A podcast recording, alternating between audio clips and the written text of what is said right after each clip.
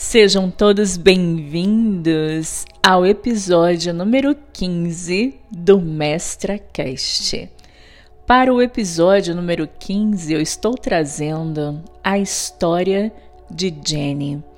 A história de Jenny pode ser a sua história ou pode conter muitos elementos, vários elementos para a autocompreensão da sua vida, da sua história e das pessoas da sua família, das pessoas e dos eventos ao seu redor também. Tá bom? Então eu sugiro que você, como você já sabe que funciona aqui no MestraCast, pega sua pipoca, pega um chazinho, se for da sua preferência, senta bem tranquila, bem tranquilo para ouvir essa que é uma autoterapia, uma autoavaliação da sua própria vida.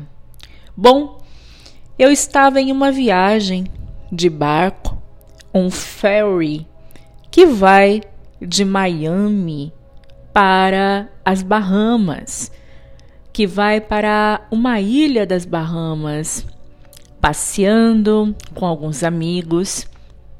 E então na ida foi muito tranquilo, maravilhoso, na verdade. E na volta de, desse passeio, algo me chamou muita atenção e eu me coloquei a refletir sobre esse caso, sobre essa história. Eu sou uma pessoa já acostumada, por ser quem eu sou, a observar todos os eventos que acontecem ao meu redor e extrair o aprendizado que aquilo tem para a minha vida, para o meu trabalho e também para ser compartilhado com o outro. E foi assim com a história de Jenny.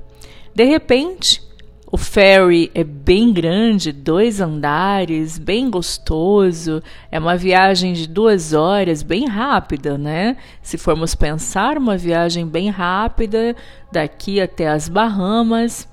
É... E de repente, todo mundo tranquilo, cansado da viagem, o dia todo na praia passeando, e uma gritaria inicia-se. Uma mulher muito, muito alterada já no início da viagem se atracou com uma outra e começou a gritar e chorar. Claro, os seguranças vieram ver o que estava acontecendo e ficou todo mundo observando. Para não minha surpresa, porque eu já não me surpreendo com nada que acontece em relação a mim, eu estava bem próximo desse caso, né? Estavam bem perto mesmo, na mesma fileira, um pouco mais adiante. E eu sabia que tinha um propósito, propósito de muitas camadas, de muitas maneiras para eu estar ali perto, vivenciando, mas não somente eu, muitas outras pessoas também. Bom, o que me chamou a atenção, essa moça que estava gritando e chorando, e foi assim a viagem inteira. A viagem se tornou muito cansativa, muito desgastante, por causa da situação dessa mulher, que inclusive foi retirada do ferry antes de todos os demais, porque ela estava visivelmente transtornada em seu psicológico. Estava com essa mulher a sua família, vários membros da família: pai, mãe, marido, filhos, irmã. Haviam várias pessoas da família e, pelo que entendi, eles tinham passado alguns dias na ilha de Bimini, passeando, descansando em família, mas nós sabemos que todas as famílias, todas as famílias têm uma pessoa que é a problemática da família. Tenho certeza que nesse momento alguém pulou na tua mente e tomara que não tenha sido você que pulou na sua mente, porque às vezes a, a pessoa problemática da família é justamente você. E se for esse o seu caso, você precisa tomar consciência da importância magma e fundamental de você procurar terapia, procurar se ajudar, procurar resolver esse processo, porque todas essas pessoas que são elas o problema da família, essas pessoas carregam um fardo energético, espiritual e emocional extremamente pesado e, por consequência, suas vidas não serão felizes. Serão pessoas que terão vidas de muitas dificuldades, de perdas, de doenças, serão vidas muito tristes mesmo. Bom, essa mulher que estava gritando e transtornada não é a Jenny. A Jenny é a filha dessa mulher, uma mocinha que, pelo que eu entendi, devia ter ali no máximo os seus 16 anos, embora na sua aparência ela já aparentasse bem mais velha e bem mais madura do que a sua idade demandava.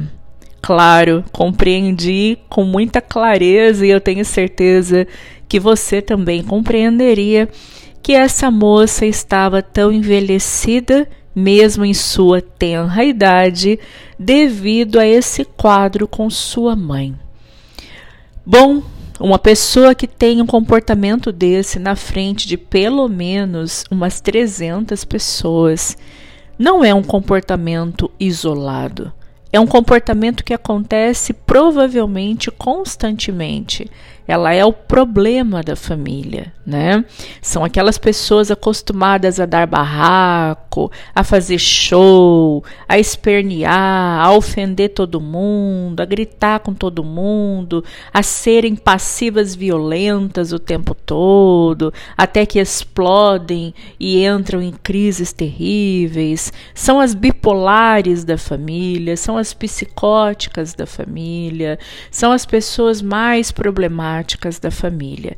E uma pessoa, né, uma menina que nasça filha de uma mulher com esse contexto, ela desde muito, muito pequena, ela precisa amadurecer. Ela não pode viver a sua infância porque ela passa a infância toda preocupada com sua mãe. A infância toda defendendo a mãe, cuidando da mãe, zelando da mãe. A infância toda num lugar que não é o dela. Ela não pode ser filha, ela não pode ser cuidada, ela não pode ser protegida, porque ela sai do seu papel de filha e entra no papel de mãe, de cuidadora, num papel que não lhe cabe, que não lhe pertence e que vai lhe custar muito caro a vida toda. Porque essa menina, ela vai passar a vida e em todos os relacionamentos que ela tiver, sejam eles de amizade, de família, de relacionamento amoroso, ela sempre estará num papel que não é o dela.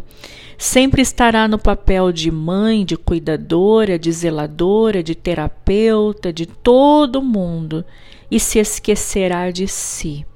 E um belo dia, quando ela olhar para trás, talvez ela já não consiga mais correr atrás do prejuízo e passar a se priorizar e passar a se amar, porque o estrago pode ter sido grande demais, irreversível demais para essa existência. Acontece muito, acontece com frequência, com muitas e infinitas pessoas. Bom, o que aconteceu com Jenny? Vou relatar o que estava acontecendo com Jenny, o que eu observei e vou trazer em paralelo várias análises para a sua vida e para as pessoas ao seu redor. Tudo começa então com a mãe de Jenny se atracando com a sua irmã por algum motivo lá delas que não ficou muito claro, não entendi direito mas se atracou com sua irmã por brigas de família que envolvem, pelo que eu entendi assim, basicamente, né, é, a, a, mãe da Jenny é uma pessoa problemática na família e que os pais acabam tendo que ajudar, acabam tendo que amparar, que pagar coisas para ela, enfim, embora ela seja casada, embora ela tenha filhos, como a gente vê em várias famílias, né? Pessoas nesse contexto. E a irmã falou algo e ela não gostou, se atracou com a irmã, começou a gritar, começou a chorar bem alto, dizendo que ela tinha pagado por aquilo, que ela não estava, né, de, dependendo de ninguém, enfim, não importa aqui o motivo, só para vocês entenderem, né? A confusão foi bem alta, os seguranças vieram, ficou todo mundo olhando. E nesse momento que a mãe tem essa crise de acesso, duas pessoas se apresentam como aquelas que estão ali para resgatar a mãe de Jenny de seu surto psicótico que com certeza é recorrente. Seu pai, o pai dessa mulher, o homem mais calmo, o homem mais compassivo, o homem mais é, cuidadoso que eu já presenciei nos últimos tempos. Um coitado, né, por assim dizer, um coitado na mão dessa filha absolutamente doente, agressiva, transtornada, e ele ali tentando conversar, tentando explicar, tentando apaziguar, pedindo para ela o tempo todo, durante quase duas horas, para ela silenciar, para ela fazer silêncio. Afinal de contas, um transporte como esse é algo muito sério, é algo que nós passamos por imigração, é uma viagem internacional, não é uma viagem para ir ali passear, é uma viagem internacional, né? Então tem toda a autoridade portuária envolvida, tem muitas coisas em, a, a, em volta, né? Tanto que eu acredito que ela saiu antes de todo mundo, é, levada pelos seguranças junto com o pai e a filha, mas não apenas porque não tinha condição de ficar na fila e esperar com todo mundo todo o processo normal, mas também acredito que ela possa ter passado por algum processo de segurança na com a autoridade portuária, com toda certeza né? Algo foi feito ali, porque houve um processo bastante desagradável. E o tempo todo esse homem pedindo para ela silenciar, apaziguando, contendo os ânimos, né? E sua filha, a então Jenny, a, a protagonista da nossa história aqui de análise para sua vida essa moça o tempo todo falando mãe, né? Claro, em inglês elas são americanas, é uma família toda americana, mas eu vou dizer aqui em português para vocês, né? Traduzido tudo o que seja relevante. O tempo todo essa menina, a Jenny, né, dizendo: "Mãe, por favor, pare, mãe. Por favor, mãe. Por favor, pare, mãe. Por favor, Mãe, se controle. Mãe, por favor, não faça isso. Por favor, não faça isso. Mãe, tá tudo bem. Calma, calma, mãe. Mãe, se acalma. E isso foi durante duas horas. Que nós que estávamos ali é, na embarcação ouvimos. Mas com toda certeza, essa deve ser a rotina dessa menina desse pai, não sei se moram juntos ou não, mas provavelmente também deve passar muitas coisas com essa filha e de todos em volta, né? Do marido, do outro filho que é menor, que é pequenininho, todo mundo nesse cenário caótico produzido pela mãe de Jenny. Jenny foi a viagem toda como se ela fosse a mãe e não a filha o tempo todo cuidando, resguardando, tentando ser madura, tentando explicar as coisas para a mãe. Eu ouvi várias vezes ela tentando explicar para a mãe que a mãe não estava entendendo as coisas, que ninguém estava falando determinadas coisas sobre ela, que as coisas não eram assim, que era para ela se acalmar o tempo todo num papel que não pertence para uma menina, para uma garota de 15, 16 anos e nem mesmo que ela tivesse 40. Ela jamais poderia tomar essa atitude e ter esse papel com sua mãe porque quando assim o faz, ainda que com 40, 50 anos, quando assim o faz, sai do papel de filha entra no papel de mãe e com isso toda a sua vida e o sistema familiar ficam completamente comprometidos sistemicamente. Bom, a Jenny, nossa querida Jenny aqui da história, uma menina sofrida. Uma adolescente sofrida que com toda certeza vai se tornar uma adulta muito sofrida, uma adulta que vai se envolver em todos os relacionamentos mais tóxicos que você possa imaginar, se é que já não os tem.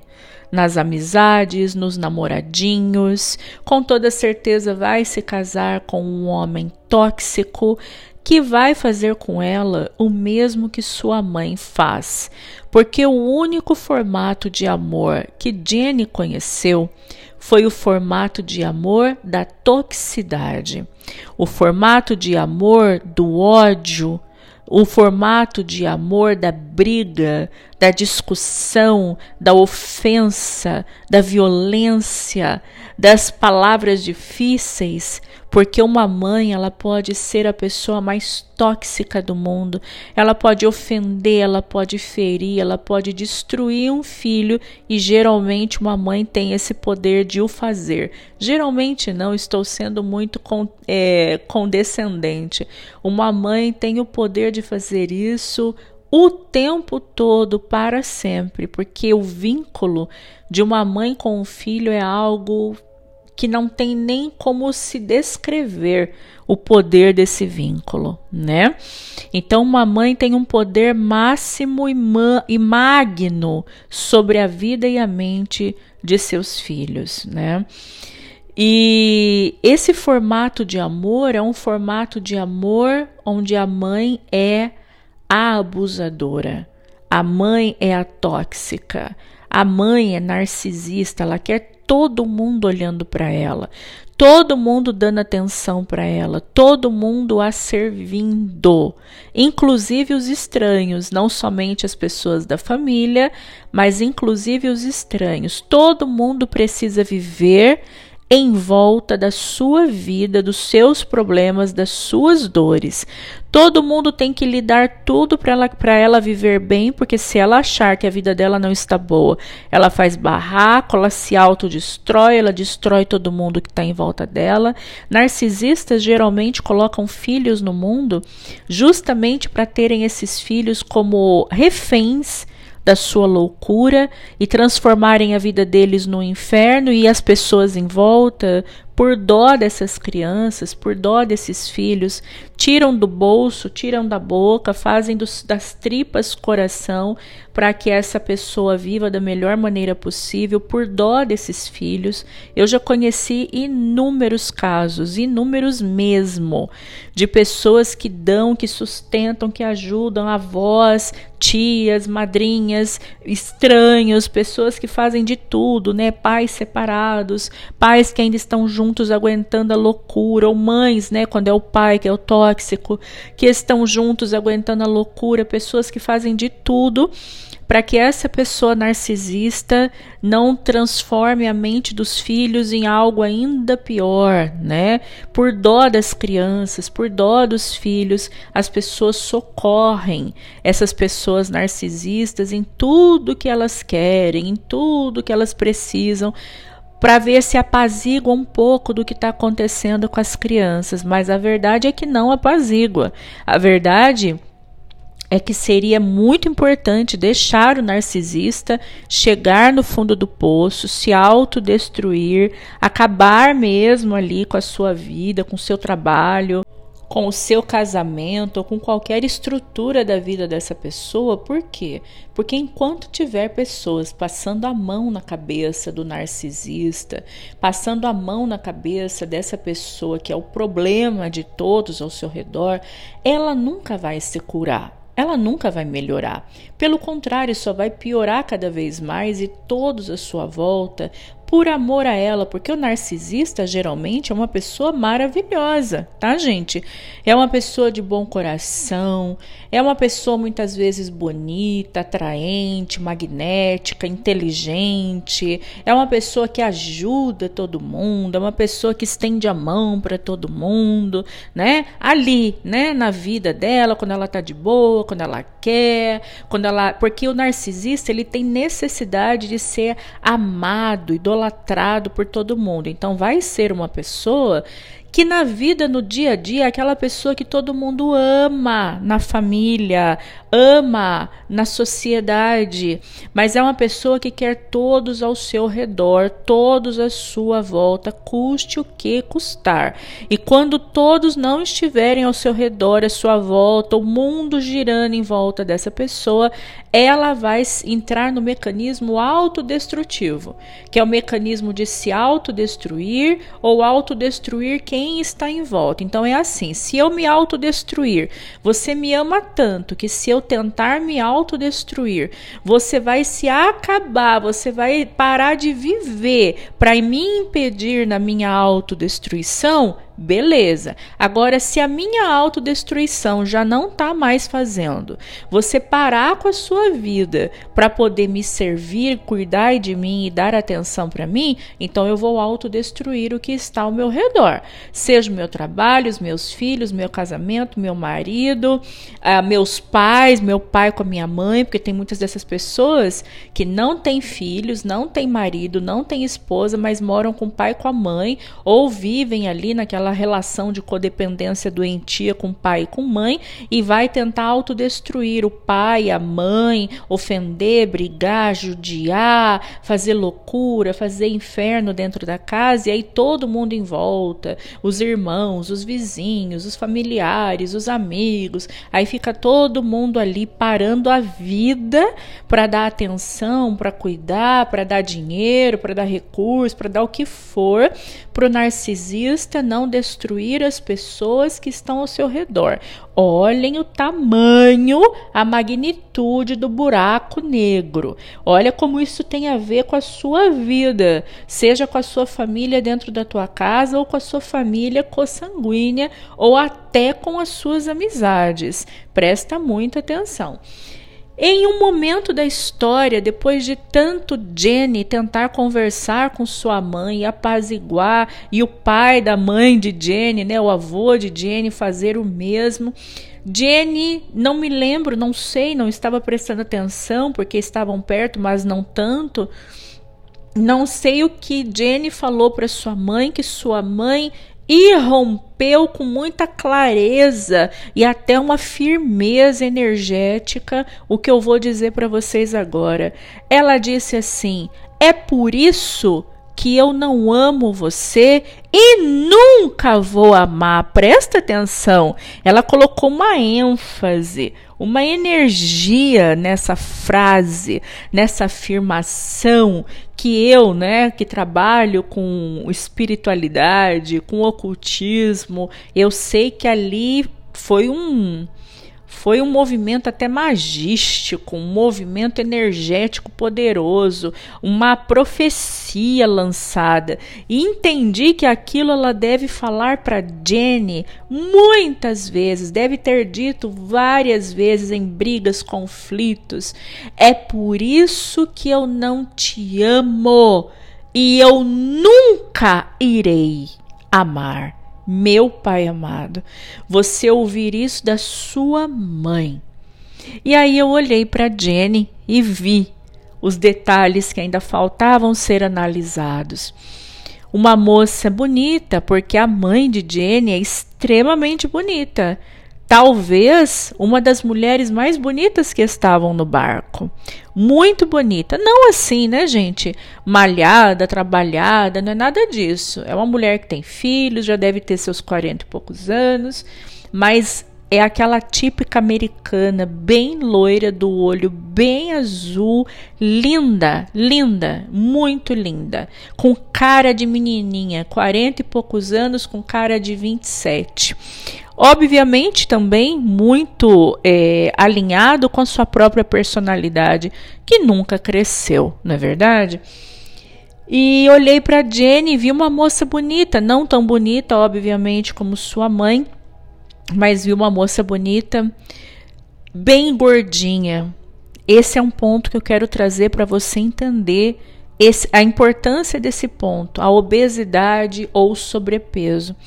Todas as pessoas que têm um sobrepeso importante ou uma obesidade, ou crianças, né? Às vezes eu vejo umas crianças aí, até nem vou falar os nomes, né, gente? Mas umas crianças aí, filhos de influencers, pessoas famosas, bem obesas, bem gordinhas e todo mundo, né? Talvez com medo de processo, talvez com medo de hater, talvez com medo sei lá do que. Todo mundo, ai, que fofinha, que coisa linda, que gordinha, que ai, que boneca. Boneca nada. Uma criança, seja um bebê, ou uma criança pequena, ou um adulto gordinho, bem gordinho, muito assim, redondo, bolinha, né? Ali denota uma doença. E essa doença, ela é especificamente emocional.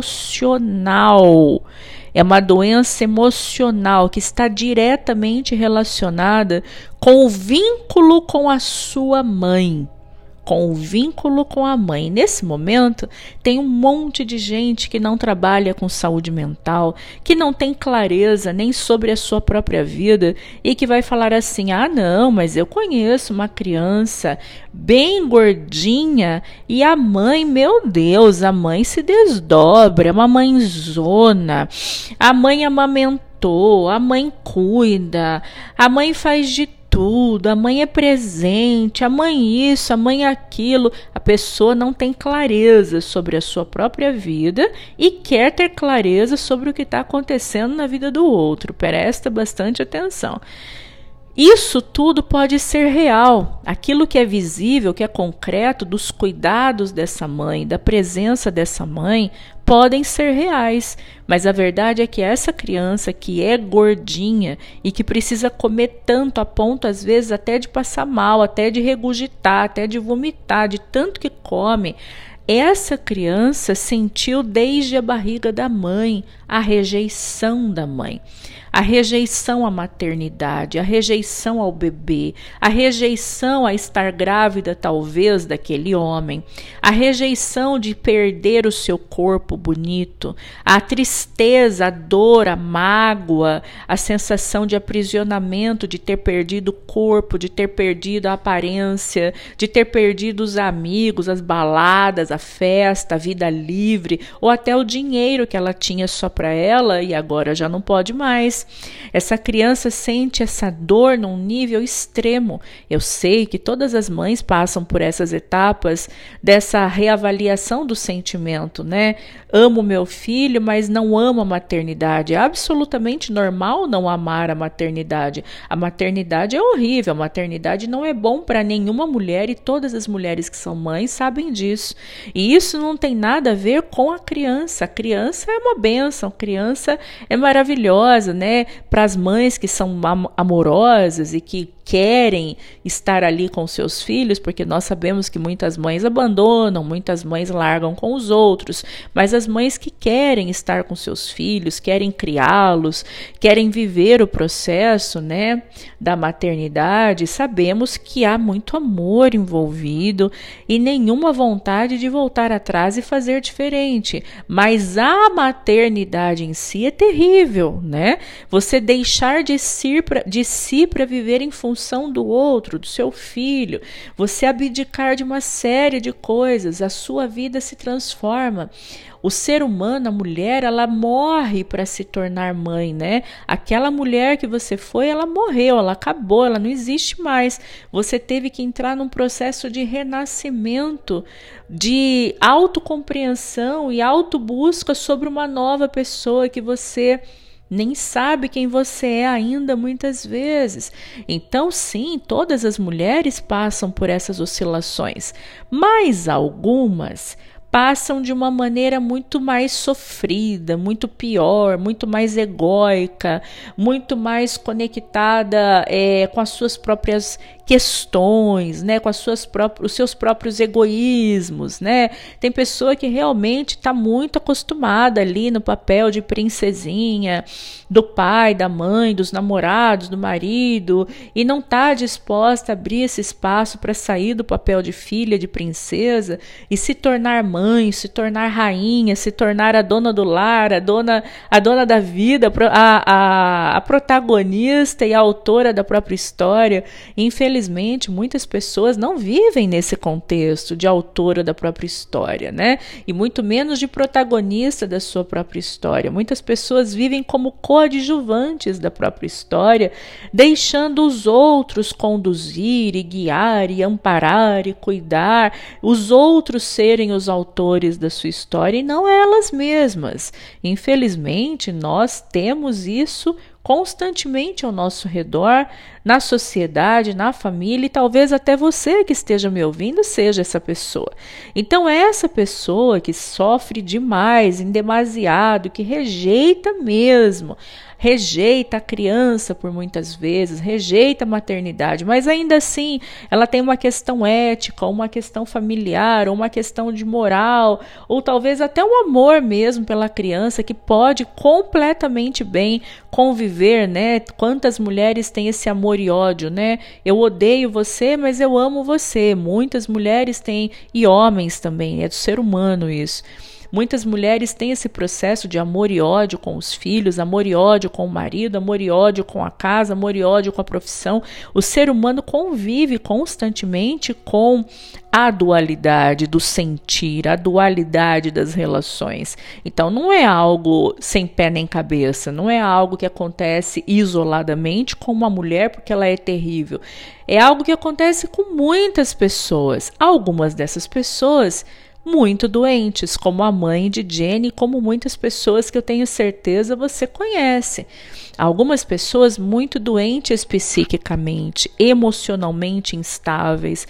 Algumas pessoas com tendência bipolar muito séria, com tendência psicótica muito séria, ou com a doença já desenvolvida e já estabelecida, né? Essas pessoas vão adoecer os filhos desde as suas barrigas, vão adoecer os filhos desde a juventude, desde a tenridade lá na infância. Eu estou trazendo aqui o exemplo das mulheres, mas o mesmo é para os homens. Muitos homens adoecem os filhos na barriga da mãe, fazendo todo aquele processo é, terrível durante a gestação daquela mulher, rejeitando a criança, querendo que a criança seja abortada, abandonando a mãe, rejeitando a maternidade da mãe, a gestação daquela vida, rejeitando a criança quando a criança nasce, às vezes mora até na mesma casa que ele e ele rejeita a criança, não dá amor, não dá carinho, não dá atenção, fala mal. Eu já cheguei ao, ao ponto de atender pessoas lá atrás, quando eu trabalhava exclusivamente com terapias e muitas dessas terapias voltadas para casal e família, Quantos casos chegaram até mim da mãe me relatar que o marido não só tinha ciúme, inveja, não gostava dos filhos, como do filho, da filha, como também queria comer tudo que era da criança, queria comer o danone da criança, queria comer as frutas da criança, não queria que a mãe comprasse as coisas para a criança, fazia briga no supermercado, fazia escândalo em casa por causa das faturas de cartão para a criança. Por quê? Porque são homens também narcisistas que não cresceram, infantilizados, que querem toda a atenção e todos os recursos só para si, né? E vão fazer da vida dos filhos o um inferno. Então, o mesmo é para os homens. Não é uma situação isolada das mulheres e das mães. Pais também adoecem os filhos, só que diferentemente, quando a dor foi ocasionada profundamente pelos pais, essa criança ou esse adulto, esse jovem, não vai se tornar obeso, não vai ter sobrepeso. Quando a dor é com o pai, vai ser aquele adulto ou aquela criança extremamente magro. Magro, magro, magro, aquela pessoa que a gente tem aquele ditado, né? Que a gente fala assim: olha, fulano é magro de tão ruim, é, ma é essa magreza de ruindade, porque a pessoa come, come, come, tá sempre, sempre magro, esturricado pele e osso, é aquela moça, aquela moça, aquela mulher que você olha, não tem nada de corpo, magrinho, magrinho, magrinho, aquele, aquele rapaz magrinho, magrinho, magrinho. Ali você vê uma dor com o pai. Não estou falando pessoas que têm o corpo normal né, gente, que não tem barriga, que não tem gordura, que são magros naturalmente, corpo normal. Não estou falando dessas pessoas. Estou falando quem é muito magro. E eu tenho certeza que vocês conhecem pessoas que são muito, muito, muito magras. Essas pessoas que são muito, muito, muito magras é a dor com o pai. Com a mãe é o inverso, né? Com o pai existe uma negação a, a como falo, ao sucesso, à vitalidade. Existe uma negação à força da vida que vai estar totalmente correlacionada com esse perfil físico. Com a mãe, existe a negação à nutrição, porque a mãe é aquela que nutre. Existe a negação à nutrição, existe uma dor em relação à nutrição. Então, essa criança ou esse adulto, quando tem a dor com mãe, vai comer para saciar todas as dores todas as faltas, todos os bloqueios em relação à mãe. A comida ela não tem uma função de matar a fome para essas pessoas. Ela tem uma função de saciar a dor, de saciar a falta, de saciar o abandono. E nesse momento muitas pessoas pensam: "Mas eu não fui abandonada pela minha mãe. Minha mãe me criou, minha mãe esteve comigo, está comigo a vida toda". Mas esse abandono muitas vezes não é um abandono efetivo. Algumas pessoas sim viveram o abandono efetivo, mas esse abandono que eu estou de, é, dizendo, citando, não é o efetivo necessariamente. Muitas vezes é o abandono emocional, afetivo, não efetivo. Entenda a diferença, tá? Você não precisa passar por algo concreto quando nas, muitas das vezes aquilo que você está passando está absolutamente no seu mundo emocional, tá? Então vi Jenny com esse mesmo quadro, obviamente me surpreenderia se fosse diferente. E com toda certeza, quando ela se tornar ainda mais velha, porque com 16 anos o metabolismo ajuda muito, né? O metabolismo é fantástico quando você é jovem. Com toda certeza, Jenny, quando se tornar adulta e principalmente se ela vier a ser mãe, aí ela vai vivenciar o ápice de toda a sua dor e toda a sua doença emocional. Quantas mulheres que têm dor com mãe, justamente quando engravidam, sai para fora todos os seus transtornos que haviam sido calados, silenciados, escondidos durante toda a sua vida. É como se abrisse a tampa do esgoto e tudo que é de ruim que estava lá dentro, escondido e silenciado, sai para fora com a gestação, porque é na gestação de uma mulher que tem dor com mãe é que todas as suas dores que foram recalcadas, escondidas e silenciadas com a sua mãe sai para fora. Então nós temos essas mulheres surtando literalmente, tendo depressão pós-parto, passando por uma série de processos psicológicos e até psicóticos, como eu já acompanhei várias mulheres com vários transtornos psicóticos gestacionais. Aí a medicina tradicional, obviamente, tem que encontrar uma resposta dentro do que está ali previsto para a medicina, dizendo que é a questão hormonal e não sei o que.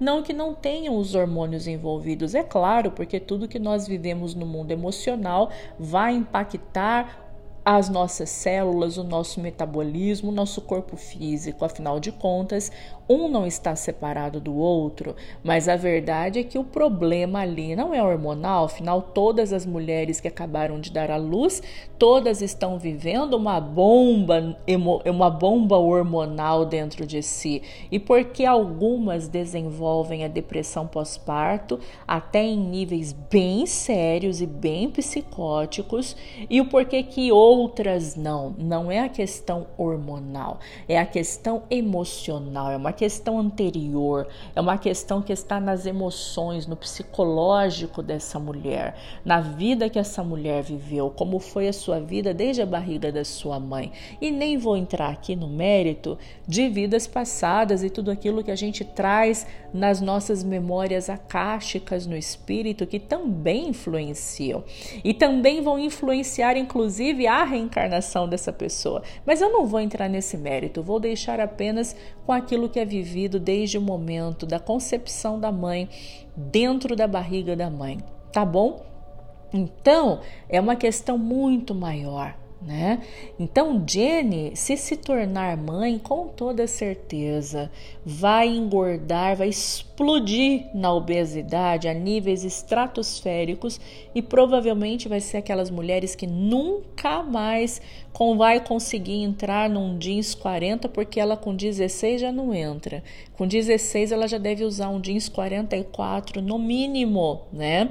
Quando ela se tornar mãe, vai ser muito, muito pior. Fora que provavelmente existe uma tendência ou a ela se tornar a mãe dela na relação com seus filhos, se não o tempo todo em alguns momentos, ou então dela continuar sendo a Jenny e os filhos para ocupar um lugar no sistema familiar, porque todo sistema vai procurar honrar e ser leal ao sistema que sempre esteve ali estabelecido ou algum dos seus filhos vai fazer com ela exatamente o que sua mãe fez a vida toda. Quantas pessoas, né, sofreram a vida toda na mão da mãe e depois vão sofrer na vida dos filhos? É essa repetição. Ou então, muitas pessoas sofreram na mão da mãe e quando se tornam mães, aí vão fazer os seus filhos sofrerem nas suas mãos. É uma possibilidade também, mas vocês observem que sempre correlacionado com essa doença do sistema familiar né?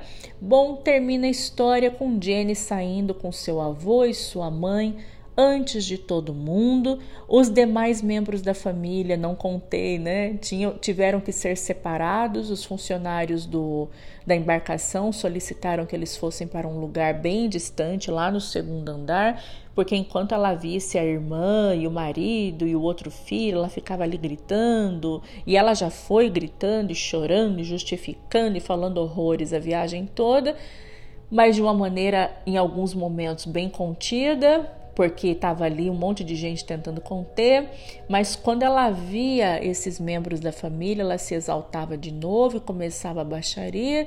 Então eles foram separados. E então quando eu entrei na fila, né, quando entramos na fila para sair da embarcação, desceu lá de cima, muito preocupado se não ia encontrar com ela no meio de todo mundo e começar a baixaria de novo.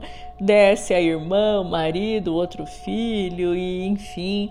E eu vi então nesse quadro, né, toda essa loucura familiar, todo mundo envolvido, todo mundo impactado, todo mundo em volta desse transtorno, desse medo, desse conflito, todo mundo em torno desse medo de barraco na frente dos outros. No final, o pai dela disse para ela alguma coisa que ela falou: "Eu não tenho vergonha das demais pessoas" e o pai falou: Ah, você não tem vergonha? Eu sinto muito por isso, porque eu tenho vergonha e eu não tenho mais o que fazer em relação a você. Eu já tentei de tudo. O pai disse isso para ela, né? Um homem assim muito coerente mesmo, mas que com certeza falhou ali, né, no seu papel como pai de ser firme quando ela era criança. Prestam, prestem muita atenção sobre isso O momento de você ser firme, de você dizer não, de você corrigir, de você pôr de castigo, é quando é criança. O momento de você colocar limite é quando é criança. O momento de você ver que aquela criança faz show, esperneia por tudo e quer que os pais, a família todo mundo façam a sua vontade, porque se não fizer a sua vontade, ela vai espernear e ela vai dar show, é quando criança, né? A mãe de Jenny com toda certeza do mundo quando era criança, era esse perfil. Aquela criança que chora, que esperneia, que bate o pé, que grita porque quer aquele doce, porque quer aquela roupa, porque quer aquela situação, porque quer assistir aquela coisa que a mãe sabe que não é para ela assistir, porque quer o telefone, porque quer o tablet, porque quer bater no irmão, porque quer fazer o que não deve, porque quer ir para a rua. E os pais, para evitar a, a, o conflito, para evitar a cena, para evitar o show, para evitar a choradeira, para evitar a gritaria, os pais permitem. É nesse momento que os pais têm que ser firmes, se for necessário, sim, sim, se for necessário corrigir fisicamente, dar um belo de um tapa, sempre falei para todos os meus pacientes que um tapa de mãe educa, um tapa de mãe é remédio muitas das vezes. Eu não estou falando você espancar seu filho de maneira nenhuma. Eu estou falando um belo de um tapa daquele que deixa a marca dos cinco dedos na bunda da criança e um não, você não vai, vai ficar sentado aqui para pensar. Muitas das vezes é o remédio necessário, porque nós sabemos que a maioria das crianças que esperneiam elas estão desesperadas pedindo, por favor, para os pais lhes darem limites e os pais não estão dando limites, tá? Nós, na nossa geração, que apanhamos tanto lá atrás, né, de vara, de cinta, né, de vara de marmelo, de cinta, de chinelo, Todos nós demos gente no mundo, todos nós né, nos, tornamos, nos tornamos cidadãos de bem. Não foi porque apanhamos que tem, temos algum trauma, algum transtorno. Eu não me lembro de nenhum trauma porque eu apanhei. Porque todas as vezes que eu me lembro que todas as vezes que eu apanhei, não foram muitas, mas todas as vezes que eu apanhei foram merecidas porque eu estava fazendo o que eu não deveria ter feito né? Então nós temos essa consciência depois que nos tornamos adultos que as, as surras que nós tomamos foi porque nós merecemos, salvo aqueles casos que acontecem muito e que não são esses que eu estou mencionando, de famílias que verdadeiramente espancam seus filhos por qualquer motivo, porque os pais são doentes e desequilibrados. Eu não estou falando disso. Isso é um caso sério, um caso que tem que ser punido, um caso que tem que ser evitado. Eu não estou falando disso. Eu estou falando daquela mãe, daquele pai conscientes, equilibrados, que quando a criança está extrapolando e fazendo fazendo o que não deve, eles são firmes, eles são fortes, eles colocam de castigo, eles dão um belo de um tapa na bunda, eles corrigem, né? Então eu tô falando desse contexto e você tá me entendendo muito bem. Essa criança, né, a mãe da Janice, quando criança, quando ela fez o primeiro show dela, ou segundo ou terceiro os pais tivessem sido firmes, talvez esse pai que hoje fica aí, né, no seu encalço, tentando consertar os seus erros e cuidar dela, talvez tenha sido ele o motivo de todo o transtorno de Jenny. Talvez quando a mãe de Jenny tentasse corrigir Jenny, como Jenny, me perdoem, a mãe de Jenny, Talvez quando a, a mãe da mãe da Jenny, a avó da Jenny, tentasse corrigir essa criança, o seu pai, não, não faz isso com a menina, tadinha, vem aqui com o papai. Quantas vezes talvez ele deva ter se colocado na frente, querendo defender a mãe de Jenny, e olha o que se transformou. Uma pessoa que aprendeu desde criança que se ela fizer show, se ela espernear, se ela gritar, se ela destruir-se ou destruir aqueles que estão à sua volta, o mundo vai parar para lhe estender ajuda, para lhe estender a mão, para cuidar dela. Ela aprendeu isso desde criança e todos os adultos que são assim, como a mãe de Jenny, narcisos, narcisistas, paranoicos, psicóticos, bipolares. Não estou entrando aqui na temática da patologia, das psicopatologias, porque cada caso é um caso e existem muitos casos. Eu estou falando especificamente desse perfil que vai agir como a mãe de Jenny na sociedade. Eu tenho certeza que você conhece muitas pessoas assim, ou pelo menos uma pessoa assim você já conheceu na sua vida. Eu estou falando desse perfil, não estou falando dos outros desdobramentos e dos outros perfis que vêm dessas patologias clínicas. Eu estou falando especificamente das pessoas com esse perfil social, como a mãe da Jenny. Essas pessoas foram com toda certeza crianças que espernearam, gritaram, choraram, fizeram escândalo e dominaram a família, dominaram o pai, dominaram a mãe, dominaram os avós, dominaram todo mundo e aprenderam que se elas gritarem, chorarem, espernearem ou se autodestruírem ou destruírem as coisas ao seu redor, elas têm o que elas querem. E quando você cede a uma criança com esse comportamento, você está criando literalmente um monstro que lá na frente vai se autodestruir, vai destruir a família, porque essa é uma família doente, que mais de 300 pessoas puderam presenciar a doença da família, né? Então assim, vai destruir a família, vai destruir todos à sua volta e lá na frente não vai ter como consertar, porque você não tem como consertar um adulto nesse comportamento. É muito, muito, muito extremamente difícil. Eu, particularmente, nunca presenciei a cura, a transformação definitiva de um adulto com essa patologia. Nunca presenciei, porque a doença e o modus operandi de vida doente dessas pessoas se impregna de uma maneira tal que nós já não temos mais poder e condição de resolver. Tá bom, então eu espero ter ajudado. Tenho certeza que esse episódio trouxe para fora muitas lembranças desagradáveis, questões difíceis, questões delicadas, questões sensíveis para a sua vida, em relação à sua vida, à sua família, aos seus relacionamentos, a si própria, a si próprio. Não é um episódio gostoso, porque ele vai nos lembrar de muitas coisas que nós queremos esquecer sobre a nossa vida e sobre todos ao nosso redor. E eu estou aqui para dizer que esquecer, colocar embaixo do tapete, fingir que não existe, fingir que não é assim, não é o caminho para você, muito menos com seus filhos, consigo, consigo própria ou com demais membros da família, tá? Muitas dessas pessoas um dia a mãe da Jenny vai ser uma idosa, né? E não vai demorar, um dia ela vai se tornar idosa e vai ser aquelas mães que são idosas e são as narcisistas da família, ou o pai que é idoso e é o narcisista da família, que faz aquele show, aquele escândalo, então faz de tudo, né? Cada um tem um modus operandi diferente e faz de tudo para ter a família toda ali sofrendo em volta da sua loucura, da sua doença, do seu modo de vida doentio.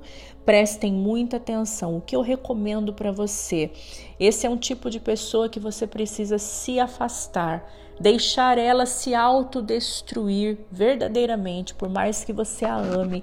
Claro, se a pessoa precisa de uma comida, você pode ajudar, mande um dinheiro, mande entregar uma comida. Se a pessoa precisa de um médico, de um remédio, mande entregar, mande o recurso, se você tiver, se você puder, não tirando da sua necessidade, não tirando da sua boca, mas fazendo aquilo que é possível.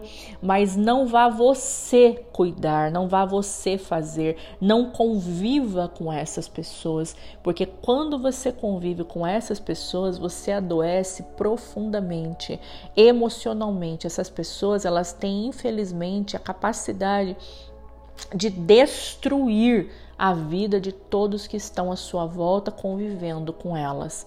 Então, meus amores, a grande orientação é se afasta, não conviva, não viva a vida dessas pessoas, ajudar só se você puder, não tirar da tua boca, do teu bolso, da tua necessidade para fazer, porque quando você assim o faz, essas pessoas vencem, né? Elas, elas al alcançam o objetivo que elas tanto querem, que todo mundo paralise suas vidas ou perca de alguma maneira em favor das suas vidas né? Então faça somente aquilo que é possível, se você achar que deve fazer algo, se não nem o faça e de verdade deixe essas pessoas se autodestruírem.